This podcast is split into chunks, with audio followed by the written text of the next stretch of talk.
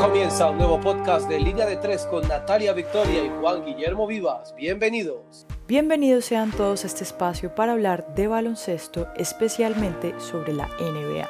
Soy Natalia Victoria y estaré con ustedes cada semana compartiendo datos, anécdotas y opiniones del juego y la liga norteamericana.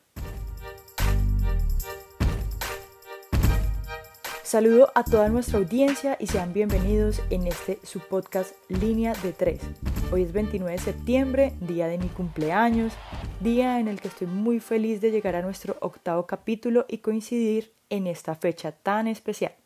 Días atrás mi mamá se puso a buscar qué famoso hoy también cumpleaños y curiosamente hay un basquetbolista que nació el mismo día que yo y somos contemporáneos. O sea, no solo compartimos el día, sino también el año. Qué gran sorpresa darme cuenta que Kevin Durant también está de cumpleaños hoy. Aquí entre nos somos súper íntimos, amigos, y si no me creen, vayan a nuestro perfil en Instagram que lo encuentran como línea de tres podcast y ahí pueden darse cuenta el por qué. Bueno, mentira, no somos tan íntimos, pero sí tengo una gran anécdota con este jugador en Juegos Olímpicos de Río. Así que vayan y miren un poco la historia. Ya involucrándonos con el tema de NBA y lo que pasó en la semana del 22 al 28 de septiembre, nos encontramos a la víspera del inicio del primer juego de las finales que será entre Miami Heat y Los Ángeles Lakers. Y qué sorpresa, esto lo predijo Diego Cuervo en el capítulo quinto, la gran final era entre Heat y Miami. Así que le mandamos un gran saludo y debe estar súper feliz que su equipo es ahora campeón de la conferencia oeste y después de 10 años está nuevamente ante una final de la NBA. Y es que hace 10 años, en ese último campeonato que tuvieron los Lakers, estaban bajo la dirección de Phil Jackson y prácticamente era el equipo de Kobe Bryant.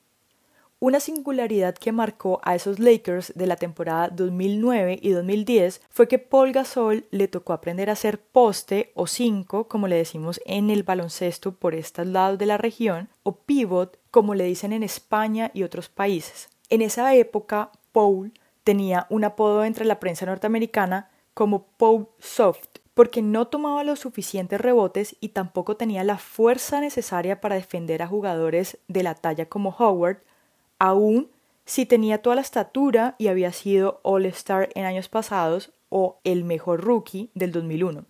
Y como si fuera poco, esa final fue contra los Celtics, que sabemos que el enfrentamiento entre estas dos franquicias es un clásico que le pone los pelos de punta a cualquier fanático de la NBA.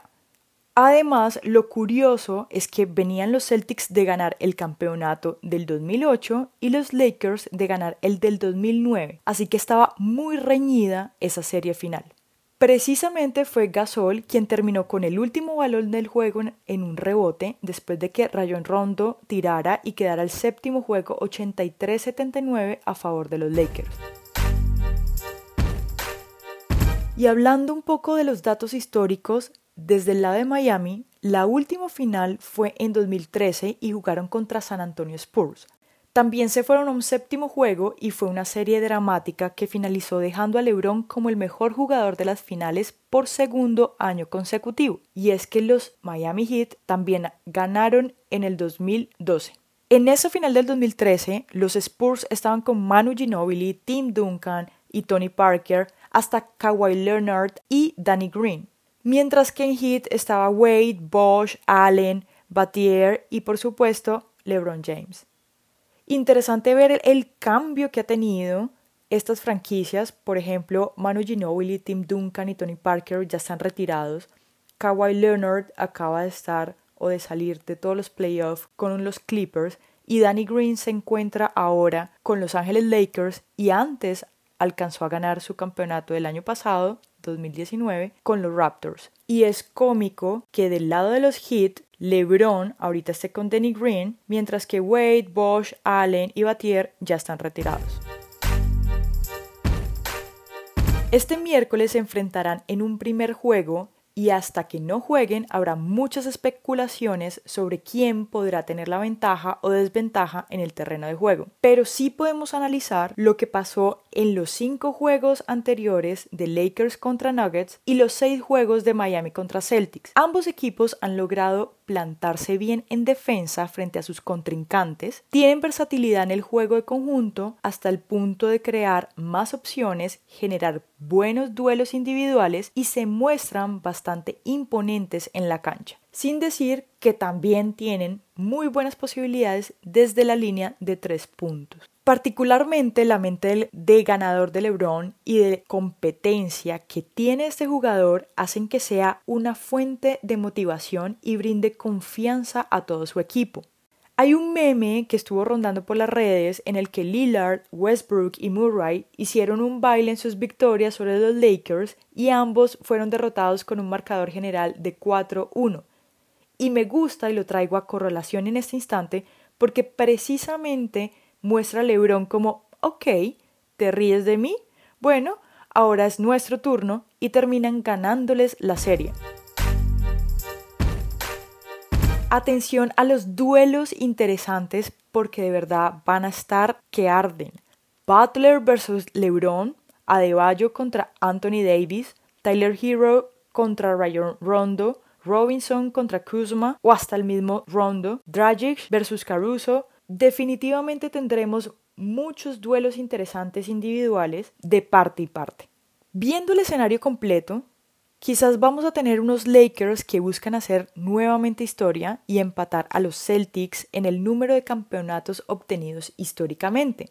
Actualmente tienen 16 campeonatos y este podría ser su número 17 empatando a los de Boston. Mientras que en el otro lado están unos Heat que han demostrado que es un equipo joven con confianza y sed de triunfo. Así que a los Lakers le toca mantener una gran intensidad para que la llama que trae Miami no los elimine. Un punto interesante a, ver es si Dragic logra nuevamente tomar las riendas del juego a favor de Heat desde su rol en la defensa. Recordemos que no ha estado como titular, pero está causando inconvenientes y podría hacérselo a Rondo o al mismo Green. Hay que esperar cómo se mostrará de Bayo porque Lakers sacó nuevamente a la cancha a Howard y en los últimos juegos contra Nuggets se le sintió más imponente y fuerte como en años en los que se le llamaba Superman.